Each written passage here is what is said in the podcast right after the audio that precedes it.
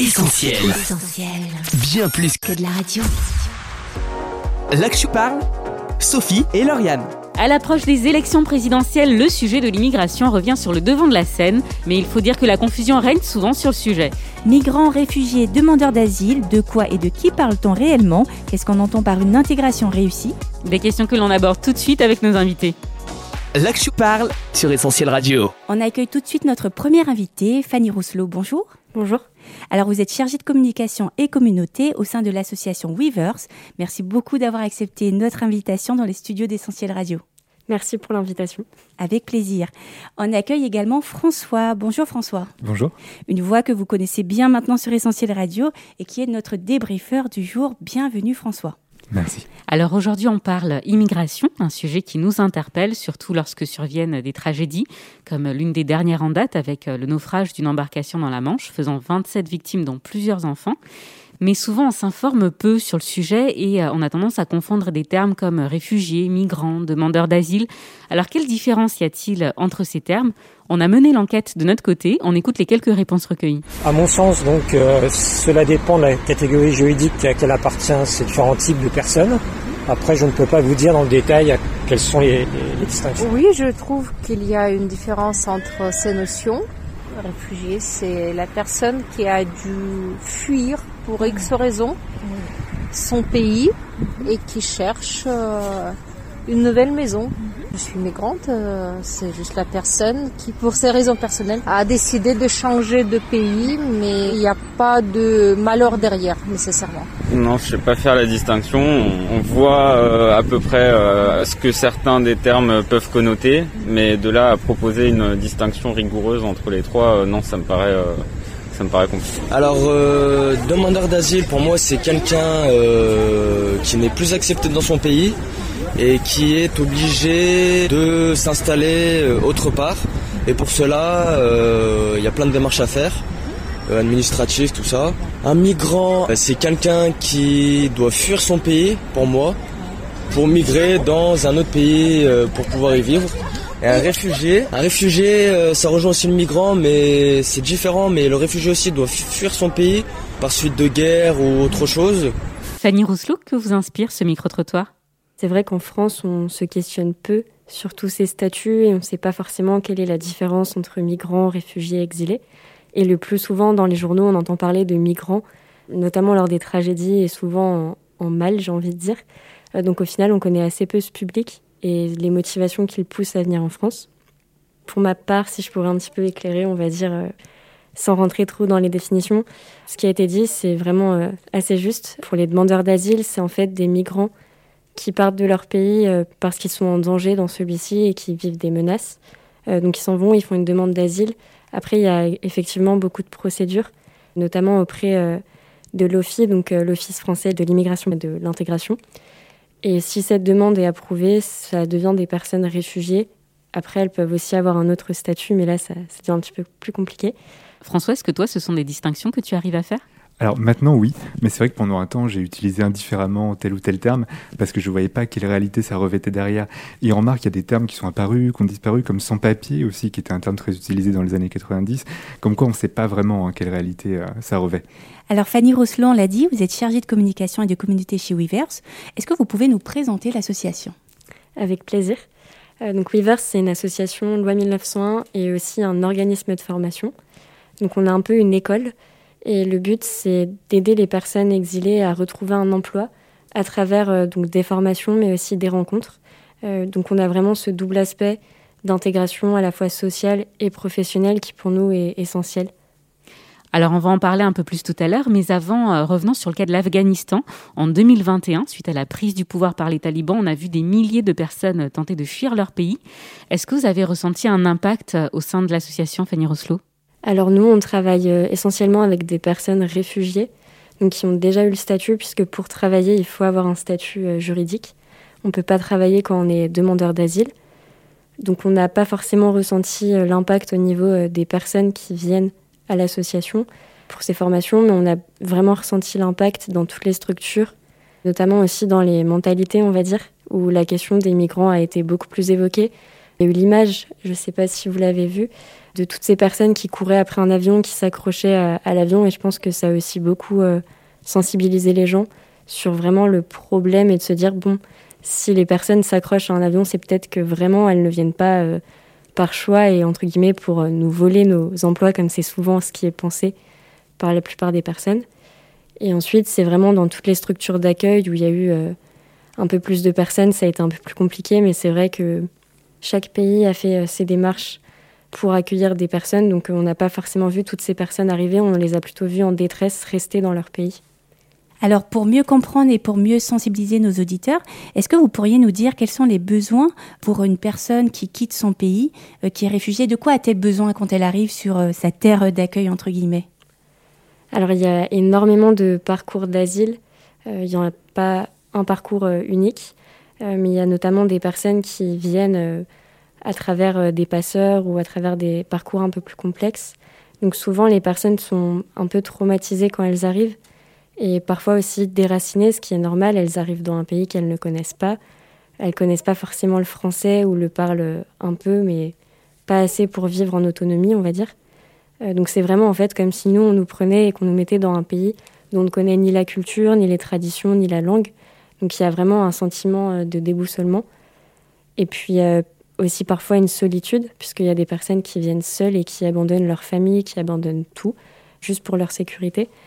Donc euh, il y a vraiment une démarche, on va dire, et je pense que tout d'abord, la première chose à faire, c'est vraiment de considérer ces personnes comme des personnes et de ne pas euh, rentrer un peu dans quelque chose avec euh, du pathos ou en tout cas les regarder avec pitié ou jugement.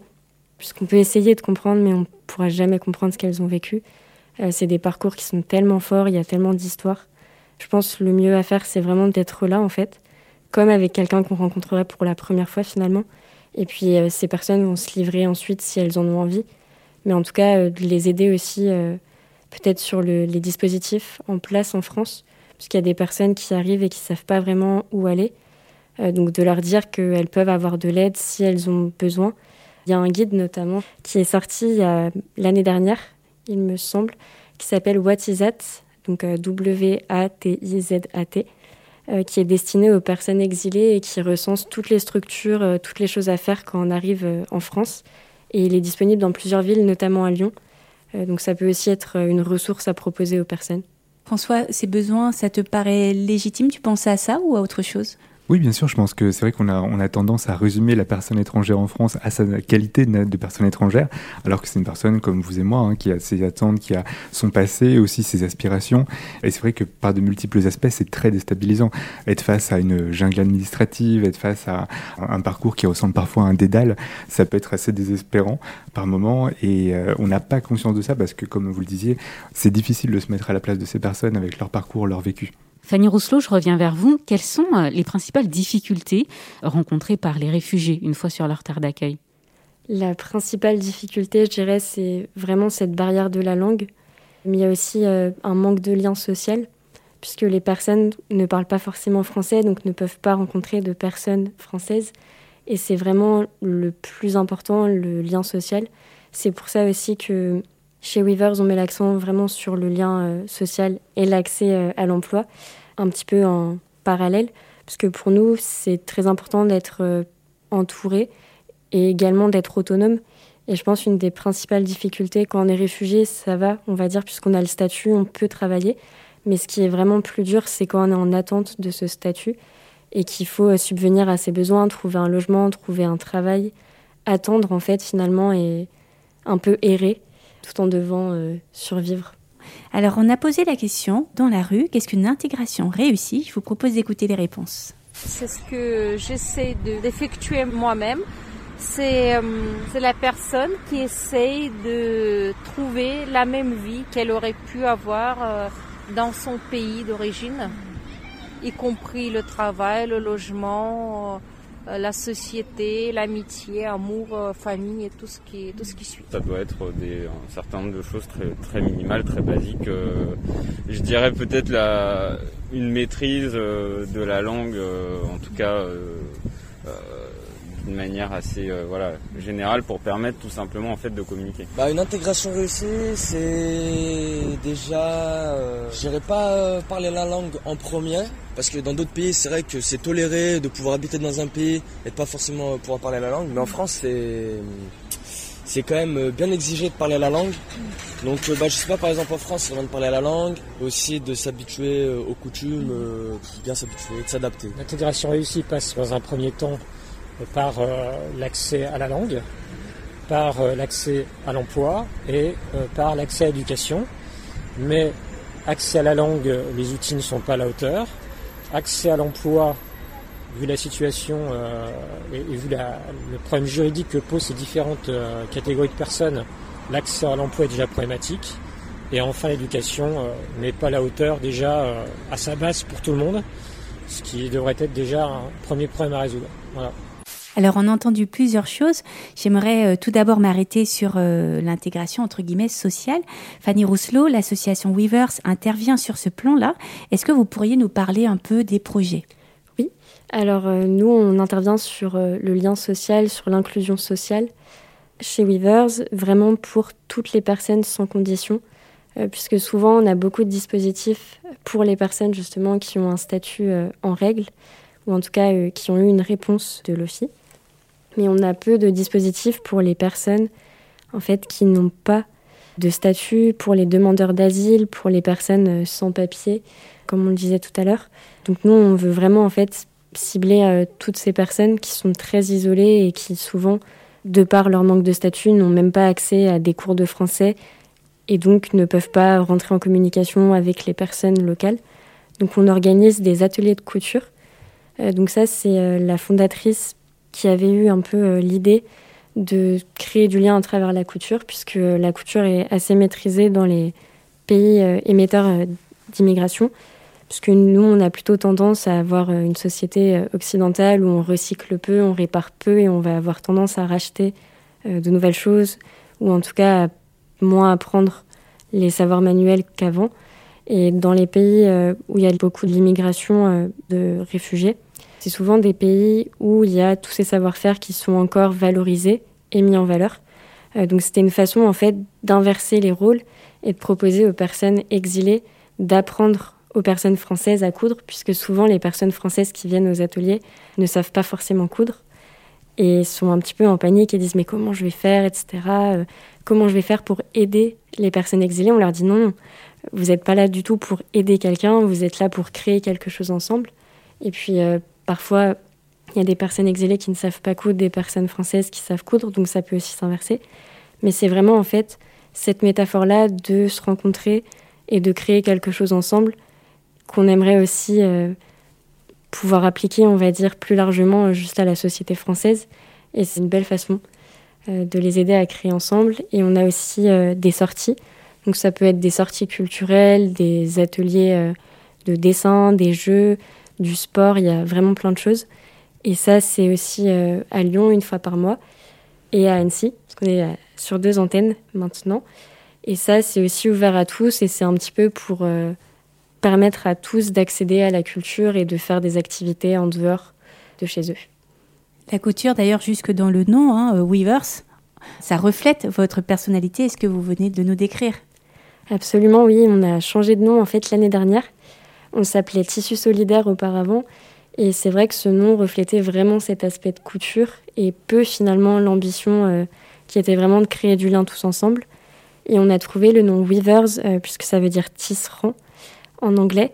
Et donc euh, c'est un oiseau qui est capable de créer des nids un petit peu dans n'importe quel arbre. Et ça reflétait aussi cette envie de créer tous ensemble. Mais c'est également un rappel au passé, aux tisserands huguenots qui ont fui la France parce qu'ils étaient persécutés. Donc c'était cette double signification qu'on a retrouvée en anglais et pas en français. Et c'est aussi la raison du nom euh, en anglais. Très bien trouvé. Alors maintenant, on va s'attarder sur euh, le volet professionnel. Est-ce qu'un accompagnement professionnel est essentiel? C'est la question qu'on a posée euh, dans notre micro-trottoir. On écoute les quelques réponses. C'est essentiel euh, pour pouvoir l'accompagner effectivement parce que il peut pas avoir de repères dès que quelqu'un arrive ici, donc il lui faut forcément des repères, quelqu'un qui soit derrière lui.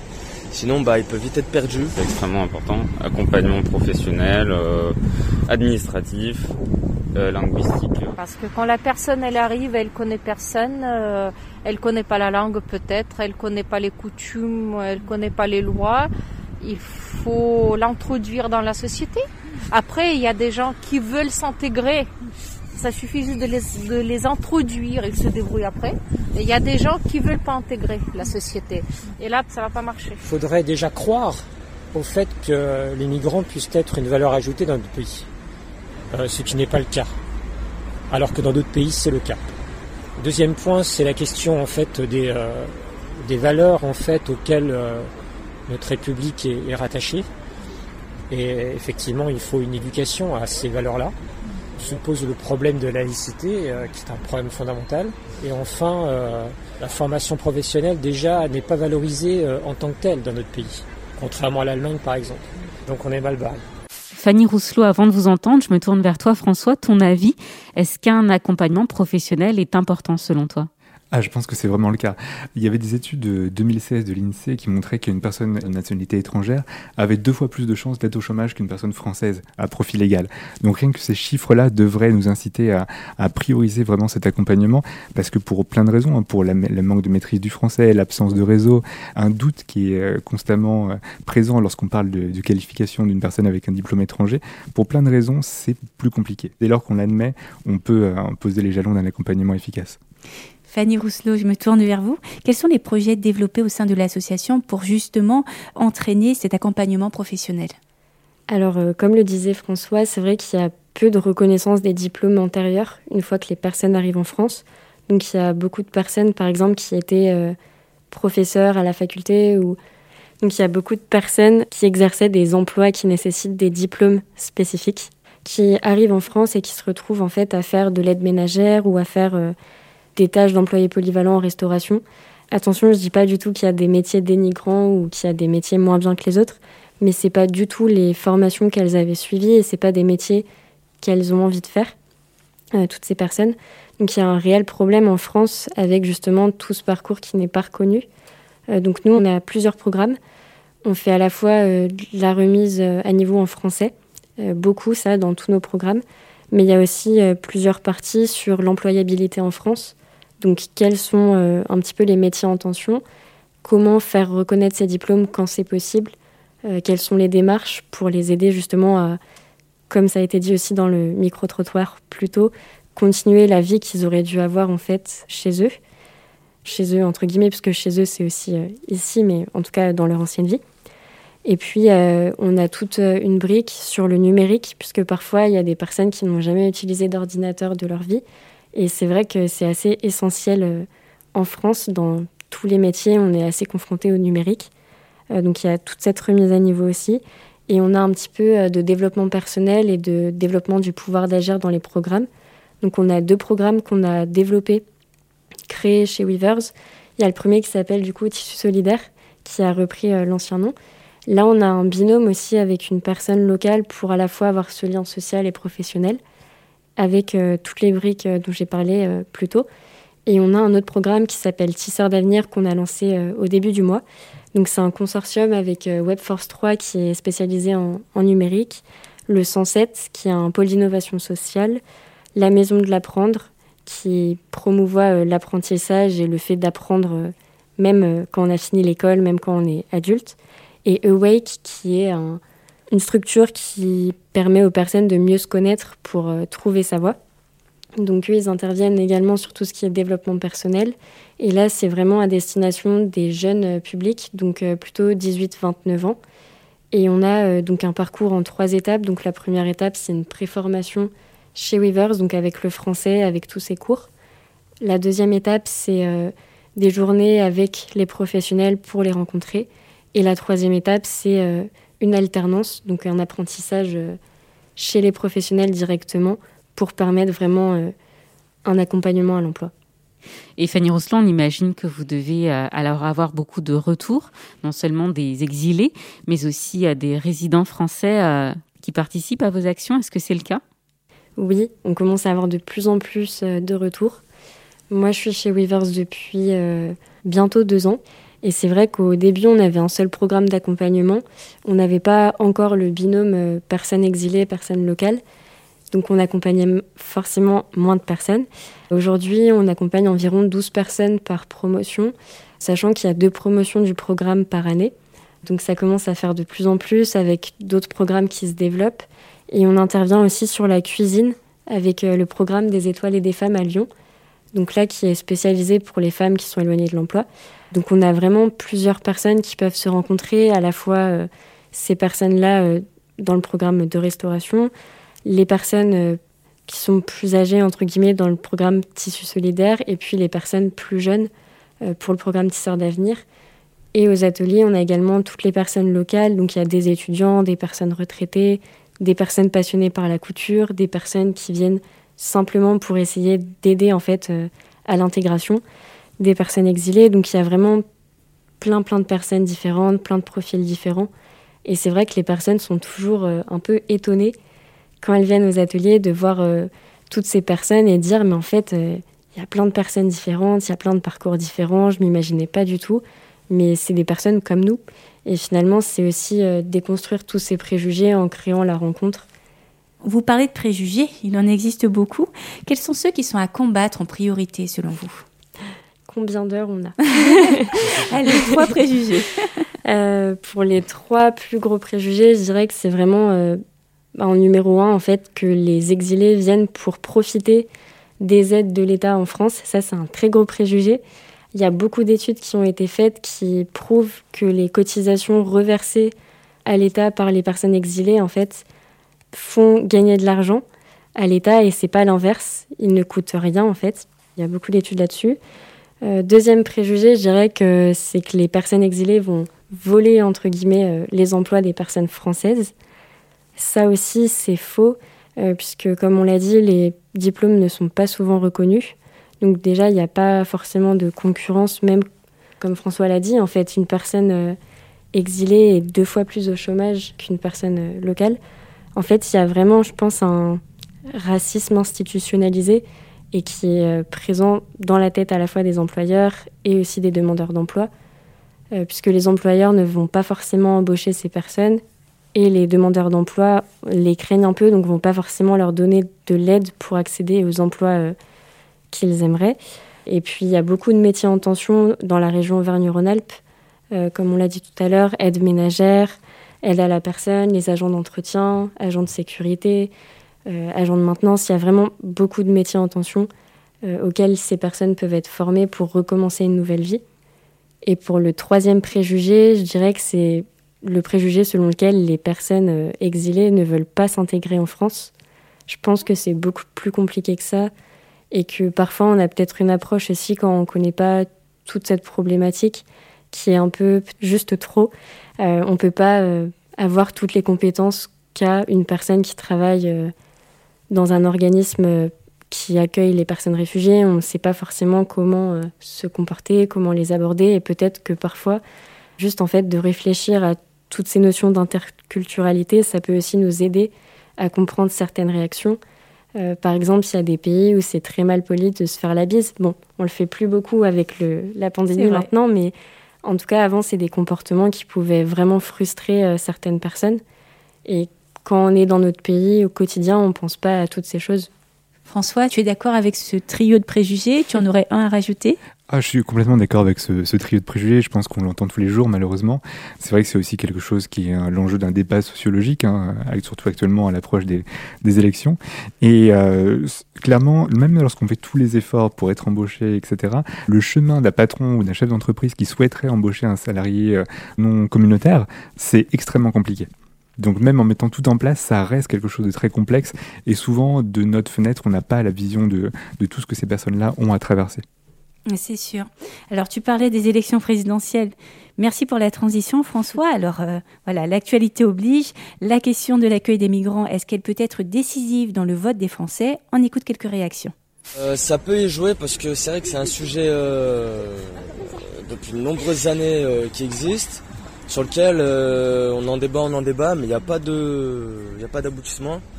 ça serait bien effectivement de trouver un candidat qui puisse euh, parler bien de ce sujet et prendre les bonnes décisions euh, Voilà, pour tout le monde.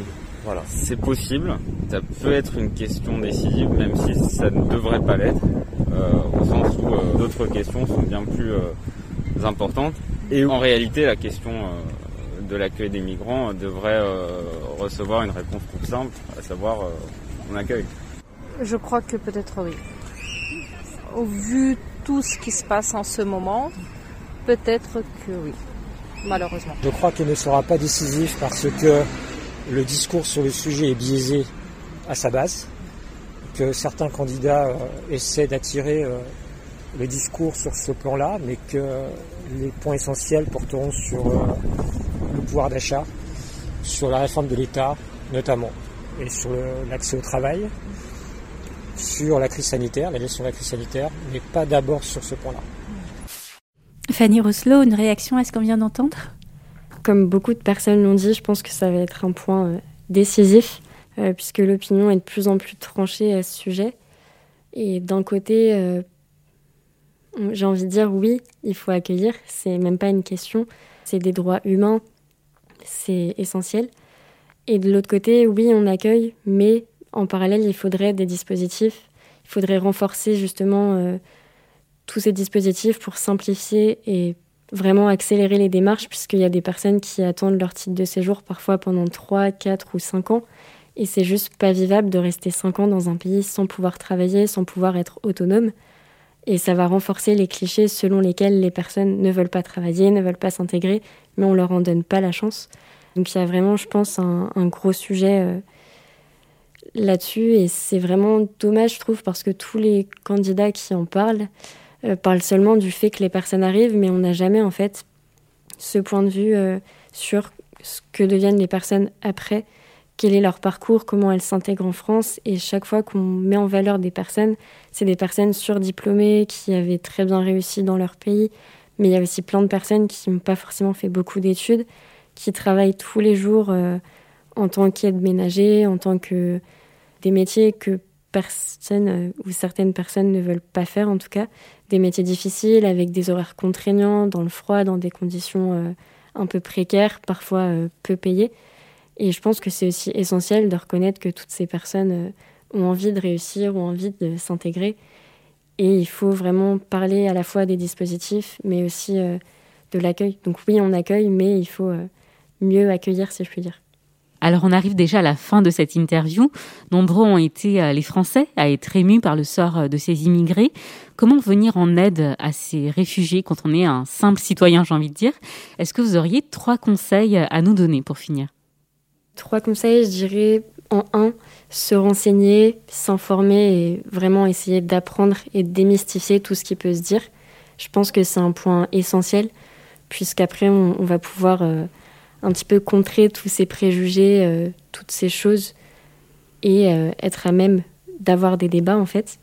En numéro 2, je dirais que c'est vraiment d'orienter toutes ces personnes vers des dispositifs qualifiés, vers des associations, vers des structures qui ont un petit peu cette expertise et qui savent comment travailler avec le public, même si on les accompagne en fait et qu'on leur dit ok j'ai envie de t'aider, est-ce qu'on peut aller ensemble à cet endroit? C'est pas forcément de les jeter, on va dire, dans la nature et leur dire ok, va là-bas tout seul. Et puis en troisième, ça peut être aussi bah, justement de participer à toutes ces associations, participer à toutes ces actions qui sont mises en place. Et c'est comme ça qu'on va rencontrer des personnes et qu'on pourra aussi en orienter, puisqu'on n'est pas forcément à même, nous, euh, d'aider quelqu'un tout seul. Fanny Rousselot, merci pour ces trois conseils et merci également euh, de nous avoir fait découvrir l'association Weavers. Et si nos auditeurs veulent en savoir plus, ils peuvent se rendre sur le site internet weaversfrance.org ainsi que sur les réseaux sociaux sur lesquels vous êtes très actifs, n'est-ce pas? On essaye. Merci en tout cas pour l'invitation. Avec plaisir. Merci, merci, François pour ton débrief. Avec plaisir. Et puis on te dit à très bientôt. À bientôt. Je parle, Sophie et Lauriane. On vous propose tout de suite de marquer une courte pause en musique avec You See Me de Jeremy Camp et on se retrouve juste après pour la suite et fin essentielle de ce dossier. Sometimes I feel like my heart is half alive. Like all of my dreams are cast aside. But you see me. Vous êtes sur Essentiel. Aujourd'hui, dans l'Actu Parle, on a décidé d'ouvrir un dossier sur l'immigration, sujet incontournable à l'approche des élections présidentielles. On remercie d'ailleurs Fanny Rousselot de l'association Weavers qui a su euh, défaire pour nous quelques idées préconçues. Une interview à retrouver bien sûr en podcast dès la fin de cette émission. L'Actu Parle, Sophie et Lauriane. On le sait, les crises, quelles qu'elles soient, économiques et en l'occurrence sanitaires, n'ont jamais fait bon ménage avec l'arrivée d'immigrants, favorisant quasi systématiquement une montée de la xénophobie. Et oui, de tout temps, l'étranger fait peur. On dit que cet étranger parle fort, qu'il sent mauvais, qu'il prend notre travail et qu'il nous envahit. Et cette peur, Lauriane, il va sans dire, a tendance à nous aveugler. On ne voit plus euh, la détresse qui pousse ces gens à fuir, mais en plus, on ne se rend certainement pas compte qu'on est tous des étrangers en quelque sorte. Et c'est vrai, Sophie, non seulement nous pouvons tous, où que nous vivions, devenir potentiellement des réfugiés à notre tour, il ne faut pas l'oublier, mais qui plus est, après réflexion, on réalise bien vite que nous sommes tous des étrangers les uns pour les autres, dans un même pays, dans une même ville, dans un même quartier, et même parfois au sein d'une famille. En effet, Lauriane, on peut euh, avoir l'impression de ne pas parler euh, la même langue, de ne pas se comprendre. Qui de nous n'a jamais souffert de solitude? Qui de nous n'a jamais dû faire des efforts pour euh, s'intégrer à l'école ou dans le monde du travail? Il y a en tout cas une chose qui nous réunit tous, qui que l'on soit, c'est cette quête d'une vie meilleure pour soi et pour les siens. Nous sommes tous en quête d'un mieux, d'une terre d'asile qui nous offrira la paix, la sécurité, la plénitude, le bonheur. Pense que quand on a compris cela, quand on se met à la place de l'autre, qu'on cherche à connaître cet étranger, à tisser du lien, eh bien notre regard peut alors commencer à changer et notre accueil être tout autre. La Bible parle en ces termes de l'étranger. Quand un étranger viendra s'installer dans votre pays, ne l'exploitez pas, ne le maltraitez pas. Au contraire, traitez-le comme s'il était l'un de vos compatriotes. Vous devez l'aimer comme vous-même. Rappelez-vous que vous avez été aussi des étrangers. Aimer l'étranger, si bien souvent on échoue dans ce mandat, c'est peut-être parce qu'on a fait de Dieu un étranger dans nos sociétés et dans nos vies. Sous l'étiquette de euh, la laïcité et même sous l'étiquette religieuse, nous n'avons finalement accordé à Dieu qu'un hébergement fortuit. Nous sommes ainsi étrangers à l'amour de Dieu, à sa grâce, nous ne le connaissons pas et sommes souvent pleins de préjugés en ce qui le concerne. Pourtant, Dieu mériterait certainement un autre accueil car lui nous réserve une place toute spéciale dans son cœur. Pour cela, il faut alors traverser cette frontière que nous avons souvent nous-mêmes dressée entre Dieu et nous. Au-delà de cette frontière, on découvre alors que Jésus lui-même était étranger, ou plutôt s'est fait étranger. Lui n'a pas cherché un avenir meilleur, au contraire, il a quitté le ciel, une place privilégiée qu'il avait auprès de Dieu, pour venir sur une terre corrompue dans le seul but de nous sauver. Pour ce qui est du reste, il a partagé la réalité d'un étranger. Dès son enfance, il a dû fuir avec sa famille qui s'est exilée en Égypte pour échapper à une mort certaine, un réfugié politique, dirait-on aujourd'hui. Puis Jésus a été victime de préjugés racistes, de discrimination. Jésus, l'étranger, ce n'est certainement pas comme cela qu'on nous l'a dépeint. Alors oui, dépassons nos frontières afin de toucher du doigt ce paradis promis et être sauvés du naufrage qui guette nos vies. Un passeur nous est cependant nécessaire, un passeur pas comme les autres bien entendu. Effectivement, qui que l'on soit, de quelque origine que l'on soit, sans quota et surtout gratuitement, Jésus nous offre un droit de passage et bien plus une naturalisation officielle. Et c'est vrai, Jésus parle de devenir enfant de Dieu et donc co-héritier. Il nous donne le droit légitime, l'acte, le passeport qui nous offre ce véritable refuge où l'on trouve enfin la paix, la joie, la sécurité et tout l'amour auquel nous aspirons tous. Et parce que l'actu parle, c'est aussi là que Dieu parle, un extrait de la Bible pour finir. Il est venu annoncer la bonne nouvelle de la paix pour vous qui étiez loin et aussi pour ceux qui étaient proches. C'est pourquoi vous n'êtes plus des étrangers ni des exilés, mais vous êtes maintenant concitoyens des membres du peuple de Dieu. Vous appartenez à la famille de Dieu. L'actu parle, Sophie et Lauriane. L'actu parle, c'est fini pour aujourd'hui, mais vous pouvez bien sûr retrouver cette émission en podcast gratuitement sur essentielradio.com ou sur les plateformes de téléchargement comme Spotify ou Deezer. N'hésitez pas aussi à liker, commenter ou encore partager cette émission sur les réseaux sociaux. Ça se passe sur Facebook, Twitter ou encore Insta. On remercie Irène pour le micro-trottoir et Mathieu, notre technicien. Nous, on vous dit à très vite et bonne écoute sur Essentiel Radio. Salut Salut L'Actu parle sur Essentiel Radio. On retrouve, tous nos programmes sur essentielradio.com.